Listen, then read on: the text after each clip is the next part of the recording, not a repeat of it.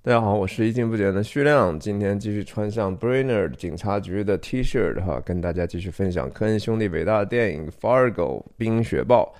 今天的故事的情节呢，就真正就要进入这个叫脑梗镇哈，我的翻译的这个地方。这个地方当然对这个故事的情节发展是非常非常重要的一个场合。呃，我们就进入话题。我之前聊了四期了哈，这是第五期。上一期讲到 Jerry 在他的 4S 店嘛，坑他的顾客哈，然后影片通过叠化呢，就来到这样的一个外景。那首先跟大家讲讲这个 Brainer 这个地方哈，它是一个真正存在的地方哈。Welcome to Brainer，它是在明尼苏达的一个小城哈。这个小城呢，位于明尼阿波利斯和圣保罗双子城城市群的一个西北部。差不多从地理位置上，它是在明尼阿波利斯和 Fargo 之间，但是它并不在那个主路上，它是在一个相对比较靠北的一个比较偏的地方。所以大家从这个影片也可以看到这样的公路的路况，你就知道它并不是一个特别主要的一个地方哈，是个蛮边缘化的地方。那当然最这个镜头最吸引人眼球的是这个雕像哈，这个雕像就是所谓的。保巴娘哈，我就不给他翻译中文名了吧，我觉得翻译中文名非常别扭，保罗八娘不好听哈，然后我就叫他跑八娘吧。那当然，他凶神恶煞，胡子拉碴哈，扛一个斧头。我今天想跟大家聊聊这个跑八娘和他的背后的一些可能的寓意，以及影片为什么科恩兄弟要用这么样的一个形象，而且屡次出现哈。如果熟悉这个电影的人就知道，说这个雕像呢。出现过至少三次嘛，第一次就是现在我们看到说联系前文啊，那个两个绑匪说，Carl 在讲说我们要去 Brainer 的外面哈，找一个地方吃喝，然后找个小姐。那这个我们看到从方向来讲，他确实是出出从这个 Brainer 出来了。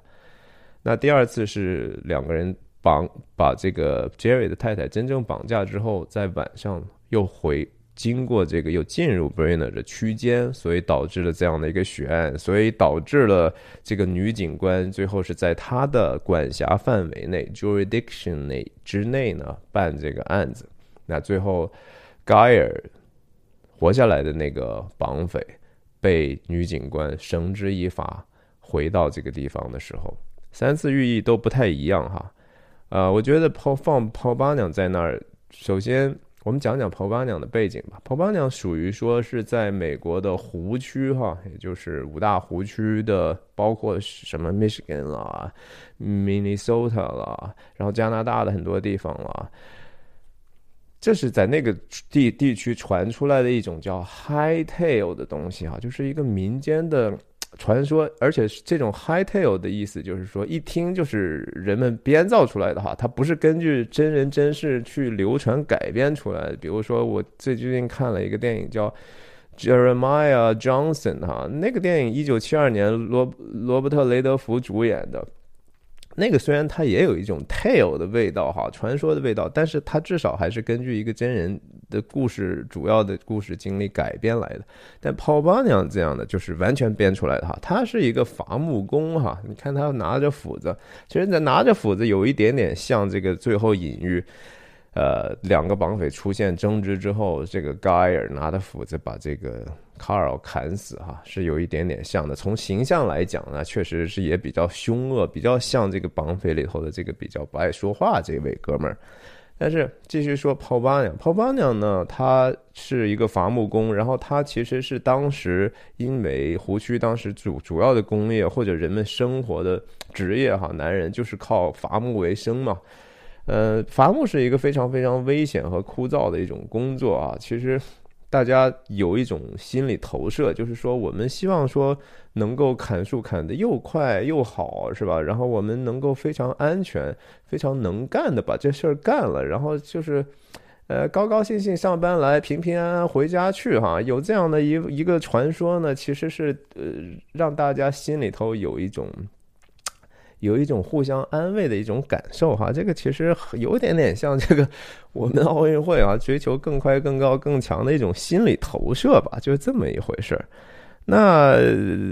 跑八娘的这个，你看这个镜头哈，写的说什么 home of 跑八娘真的说这个脑梗症真的就是这个跑八娘的家吗？这其实哈就是大家随随便便说嘛。我说我这地方就是他的家，反正编出来的故事是用来吸引游客或者是营销自己这个小镇形象的一种方法哈。其实和这个中国杏花村不是也一样吗？我是山西人哈，我从小有相当长的一段时间，我都觉得说，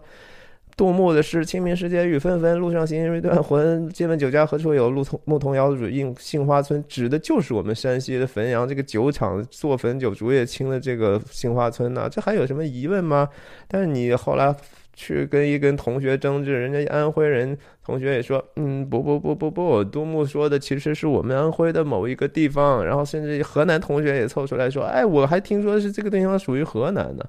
那怎么样呢？对吧？到底杏花村在哪儿呢？公说公有理，婆说婆有理，变成一个神秘的东西，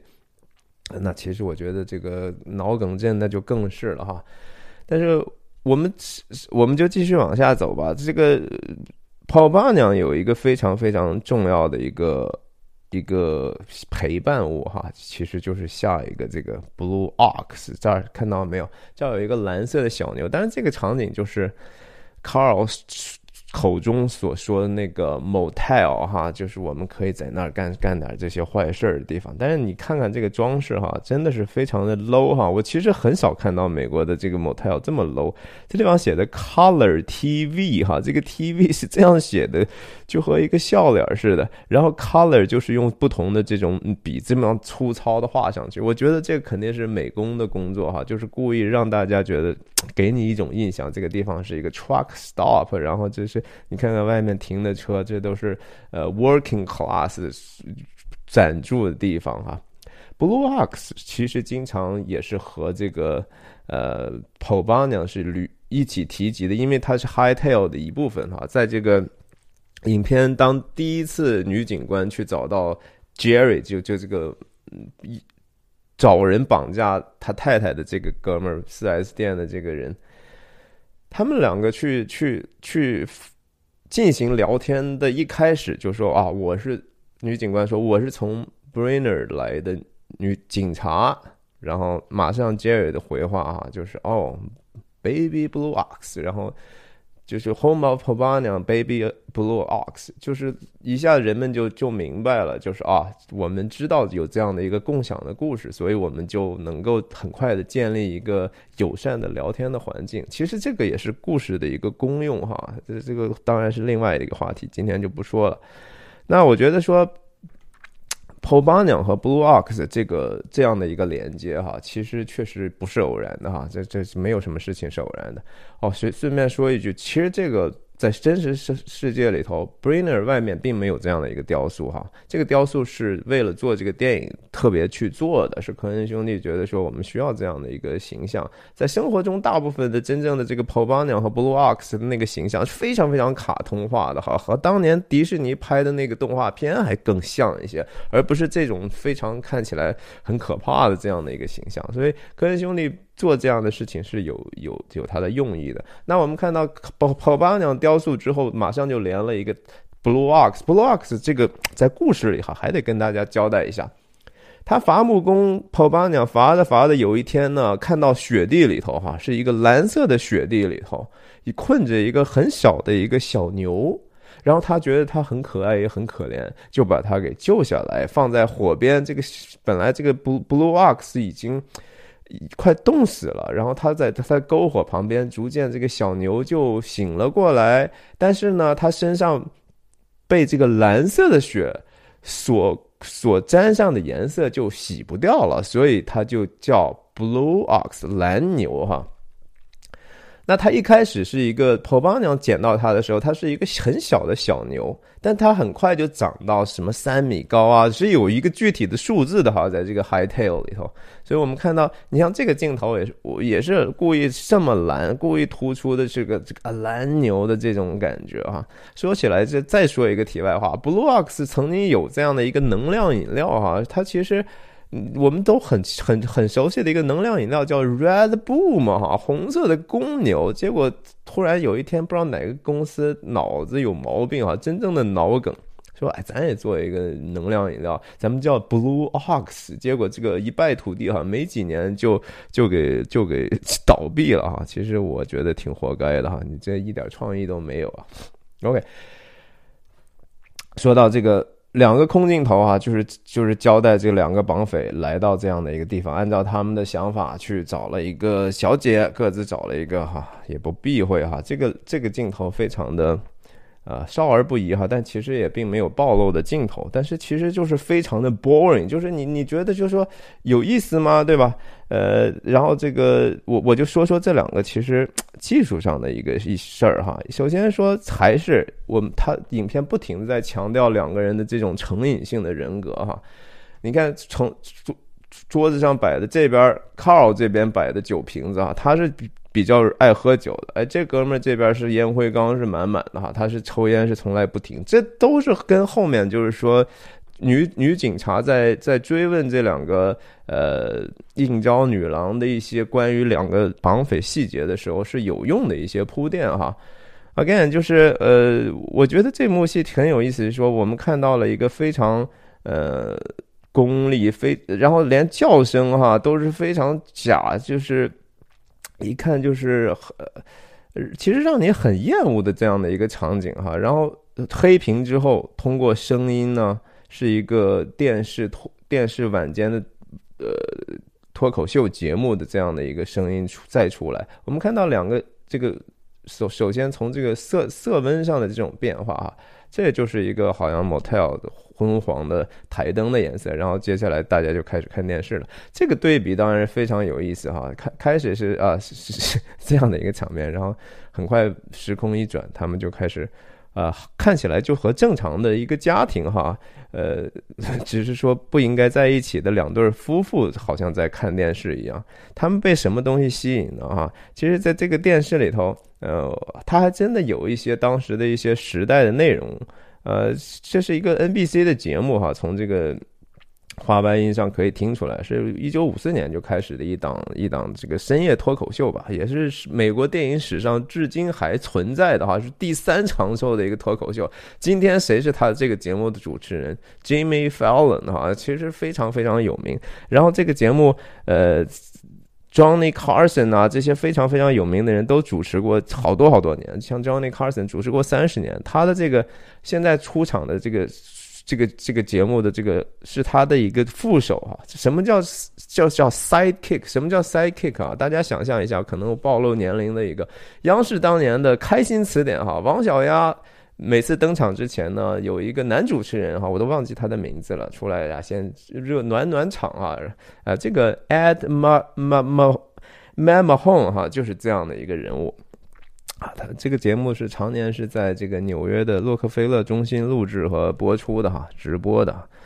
呃，我们看看这两个镜头吧。就是说，这两个镜头呢，首先是一个非常非常同机位的一个拍摄，哈，是基基本上机位是完全没有动，就是简单的通过改变灯光来去去去展示一个时空的这种呃时间的这种推移吧。这其实也是小成本影片的一个非常聪明的地方。我我不觉得这个东西不可以接受啊，它其实是就是多动动脑子，其实的话是可以接受的呀。呃，然后。其实，呃，声音上的这种转场的对比，哈，也也是挺有意思的。因为前头的这个叫床的声音非常的假，非常的廉价，非常的让人，呃，觉得毫无情感在里头，哈。然后接下来又听起来是如此的，嗯，具有煽情的这样的一个感受，哈。然后，但是。这种这两者之间有有多大的区别哈？其实大家仔细可以想一想，为什么科恩兄弟要并置这样两种声音？电视里头的这种 superficial 的，其实是也蛮造作的一种一种信息，和之前那个两个职性工作者的这种声音，我觉得还是挺有意思的哈。在这个电影里头，其实科恩兄弟也经常多次的，电视是一个影片非常非常重要的一个道具哈。我觉得他多多少少有一点点批判这种娱乐至死哈。当年哈，当年这个电视就已经被批判是娱乐至死了，就是人们已经只在意娱乐了，人们不在意那个信息本身。呃，但是放在今天，我们看到就是说老老一点的那些电视都显得好像过于纯情和过于过于真诚了，而我们看到的。如今的时代是抖音和短视频的这样的一个时代，就是更是说我们要在一分钟之内，就是恨不得每个人都非常的 sexy 哈。我们看到那个 TikTok 上的你就刷吧，这个不是说只是说抖音，而是说它抖抖音这个同样的这个公司所出海的这个成功的 TikTok 这个 app。全世界的年轻人都在不停的展示自己是多么的 smart，多么的 sexy 哈，呃，然后很多人用恨不得一分钟给你讲非常多的一个过简简化了的一些知识啊，然后人们消费的这样是不是真正的就是说通过这样的方法就能学到更多的东西呢？就能有一个更好的对这个世界和对自己的认识呢？哈，这个是非常非常有意思的。那我们就想到，就说，首先，呃，这个场景当然不是一个白白弄的哈，呃，很很有意思的一个细节是说，呃，Carl 哈，他两次找找这个性工作者，他都是在这个 从体位来讲啊，他始终是一个非常被动的在下面的人。那这个 Guyer 当然是一个非常 aggressive 的，也理所当然。我们想象到他们之后的命运，这个是，呃，也许不是那么偶然的一种设计吧。OK，这个场景其实当然也为后来这个正脸啊，这个因为我们看不到两个人的脸，然后在这儿的时候多多少少给你一些提示哈，这两个人还没没没结束呢哈，他们的脸在后面还是有用的哈，来给大家看看后面的时候吧，对吧？这是后面之后将要出现的一个场景，是女警官要去拷问他们的，不是拷问了，就是跟他们去问一些两个绑匪细节的时候的这样的一个。场景是还是连接的很好的，那再往下一一场景呢，就连接到的就是又回到杰瑞的家哈。我们看到这个他的孩子，然后和他呃妈妈在在跟他讲，就说我们对你很担心。但是这这个对话我觉得有一点意思，我们不妨看一下这个小孩这个演员哈，后后面很多年之后啊，这是这这哥们儿可能是前年的时候在电视上出来的时候哈，我们。不禁的觉得说，哇，时间变化真的是蛮给人的变化好大呀，哈。OK，这个妈妈在跟他儿子说什么呢？就是说你呢不是一个考 C 的一个学生嘛，对吧？然后但是呢，Yet you are getting C grades，你不是考 C 的学生啊，然后你你怎么能考 C 呢？哈。这个就是其中有一个巨大差距，这是我爸爸和我特别特别关心。其实你不觉得说这个话本身是非常 paradoxical，甚至说很荒谬的一个事儿吗？什么叫 C student 啊？C student 不就是说考了 C 的学生吗？但是他妈同时就是自己总是觉得自己家孩子好，你不是 C 的学生，但是你考了 C 的成绩，这个逻辑反了哈。其实应该是说，你考了 C C 的分儿的话，你就是 C 的 student，你就是，但是他这就是说人很主观的就 willful thinking 哈，就是。Wishful thinking 就是我就希望我认为我的孩子就应该是很优秀的，所以我不考虑他的成绩，我不管他的这个原因是什么，反正我我就不认可这个你的这样的一个成绩，所以反过来要求你不要成为一个嗯，反过来他认为你就是 A student，这个逻辑其实是某种程度上的啊 willful blindness 啊，这个故意看不到自己的家里头的问题。是，呃，我们也继续看到就是。呃，这小孩是多么多么的不耐烦哈，一直看电视啊。这个我们通过话外音能够知道，继续就是电视的这种影响和我们今天电视、电脑、电的 iPad 啊、手机对人的影响是一模一样的。因为我们其实不不是特别愿意去注重人和人的关系的，我们就愿意娱乐至死，这是人的天性啊。小孩是很容易就被这样影响的。多少个家庭那好小孩天天就是打游戏，对吧？你一点办法都没有，那怎么办呢？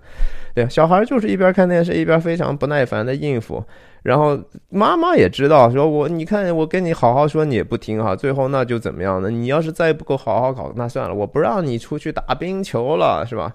或者是看冰球，我不知道他这个具体的指的什么啊？这个一下子其实就是小孩就哦，man，这个这个不答应了哈，你把我最喜欢的东西从我生活中抽掉啊？其实就是说，Scotty 哈，这个孩子叫 Scotty 哈。Jane 是一个非常非常神经质的人。我们从第一幕他他他在家的时候切菜就可以看到，他总是非常 nervous，很紧张。他在这个地方搅拌的菜也是一样的哈，他那个动作是非常非常的不不协调、不不不自然，然后非常非常紧张的，是他情绪的一种外化吧。然后他没有任何能力去说服他的孩子，也没有任何能力去规，就是规制规教他的这个孩子，然后只能通过就是说 OK，我说你不听，我最后就是以一个家长的简单粗暴的一种规定哈，我不让你干什么或者不让你干什么，升级成为一个惩罚措施去去给孩子，然然后其实这种权威其实是非常非常的。脆弱的哈，我觉得说父母惩罚孩子哈，你你要把他的这个错误和他的这个惩罚的这个措施哈，measure 要是一个相称的，而且说始终要以一个让他能够听你话，那是我觉得第一步的事情哈，不是说呃你一边跟他说话，允许他去去去完全忽视你，那你有有这个对话还有什么意义呢？所以这是这个整个这个家庭很失败的一种表现哈。嗯，最后呢，就是说，Yeah，again，就是说，家长其实不应该去只是看重的是一个最后他的成绩的结果，而是看重他的更多的是孩子的这种 behavior 哈，他的行为是不是有关注别人，或者至少尊重你、尊重家长、尊重其他人的这样的一种基本的人格的培训，这是最重要的。但这也是恰恰在影片里头这个家里头最忽视的情况哈。所以说他的学习成绩差，你说是因为他的能力，还是因为其他的原因呢？我们不知道，反正就是说，OK，这后来场景当然就是 Jane 的这个爸爸，也就是 Jerry 的老老丈人打打电话过来，他爸爸一进入场面哈，一进来接这个电话，这个小孩就开始口放大放厥词了，他就说妈妈不让我打冰球，但是跟跟他爸一来，他说。这他妈不行啊！就是说，爸，这他妈不行啊！他用了一个 F F 语言哈，意思是妈妈这样做怎么能行呢？但他怎么可以用这样的一个词，在在在在这样的一个场合？其实人都不傻哈，这个小孩是很会挑这样的机会的。在他的外公打来电话的时候，他外公对这个家庭是需要什么样的一种秩序？大家在之前也都看到。哎，小孩就是要在这个他外公在电话上的时候，把这样的一个话，把这个东西升级哈。他为了能够得到，就是我能够继续打冰球或者看冰球，我就是要制造一个 dramatic 的场面哈。我不能让你们舒服，你们不让我舒服，我也不让你舒服。然后两个大人当然说，你看看这个 Jane 的这种很吃惊的样子，然后 Jerry 在后面啊说你你。赶快先堵堵上电话哈！你一个不要看看你说什么话呢，对吧？注意注意一下你说话的方式和用词吧，嗯。然后小孩的这种这种蔑视哈，这种蔑视可不仅仅是说我自己没得到什么，而其实是对这种家长的这种一种虚伪的这种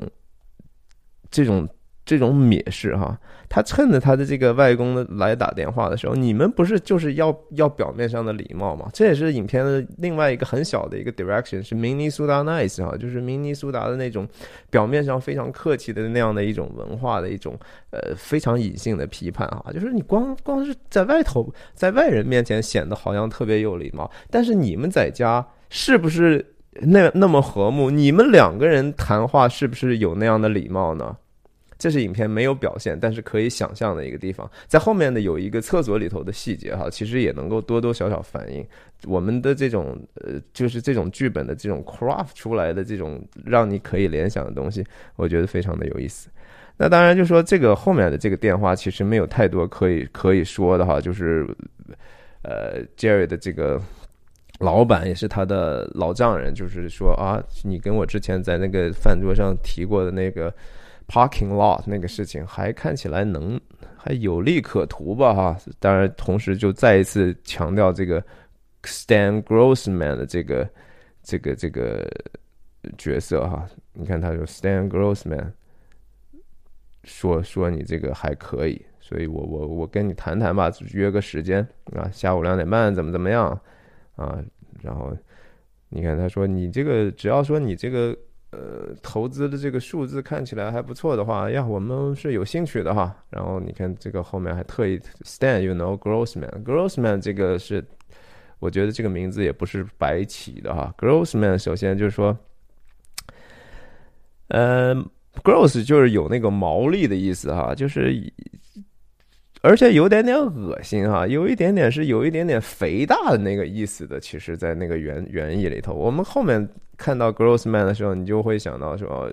到目前为止提到这个人两次了，你还没看到他的面。但是先闻其名哈，后见其面，你会觉得，哼，要 Grossman 原来是这样的 Gross，或者说 Gross 本身它也有就是精于计算的这样的一种隐含的意义在里头，因为他是这个呃 Jerry 老丈人的得得力的在在投资方面的一个很很精于计算的一个一个人嘛，是吧？那今天对我我我想可能啊，OK。你想，他儿子刚才说了那么那么糟糕的这些话啊，然后 Jerry 呢沉浸在自己就说呀，我这个也许这个钱可以从我老丈人那儿抠到一笔钱了，我自己的问题可能得到解决了，所以他忘记了刚才其实儿子的那种非常不不好的这种行为哈，其实需要父亲纠正的，忘了，他满脑子一都是幸福啊，满脑子都是对对未来的憧憬，走了。其实之前呢，呃，这个妈妈也说 “hold on” 哈，这个本来是要继续教训这个孩子的时候，是因为电话响了，呃，所以跟他讲了一个 “hold hold on”。他其实还是还是想在教育孩子，但是这事儿一来呢，也也也就也就就算了哈。家这个家里头对这个小孩的这种道德上的问题呢，其实没有什么真正的一种。在意，他们两个更像是两个人各自心怀鬼胎哈。你说这呢，表现出来对她和丈夫，她丈夫和她爸爸之间的这种关系呢，她不能做点什么吗？哎，他就真的什么也就不做哈。然后关于钱的事情呢，也许他也可以想办法去调和一下，moderate 一下他们的矛盾。他不哈，因为这只有两种可能性，一种就是说他。在他爸那种父权影响之之下，就是他爸就是大包大揽嘛，是吧？啥都我说了算，我我我知道这事儿，你不用说了，对吧？是从小可能也给他缺乏这种自我的这种成长的这种呃背景。那一方面也也可能是说是一种故意的逃避吧。我觉得是某种是就是某种程度上他们家的这种问题的这种。呃，不断的掩盖，没有得到一个适当的这种解决的这样的一种表征。OK，那我今天就先说到这儿吧。嗯，这个系列还是蛮长的哈，继续关注我的频道，谢谢大家的关注，再见。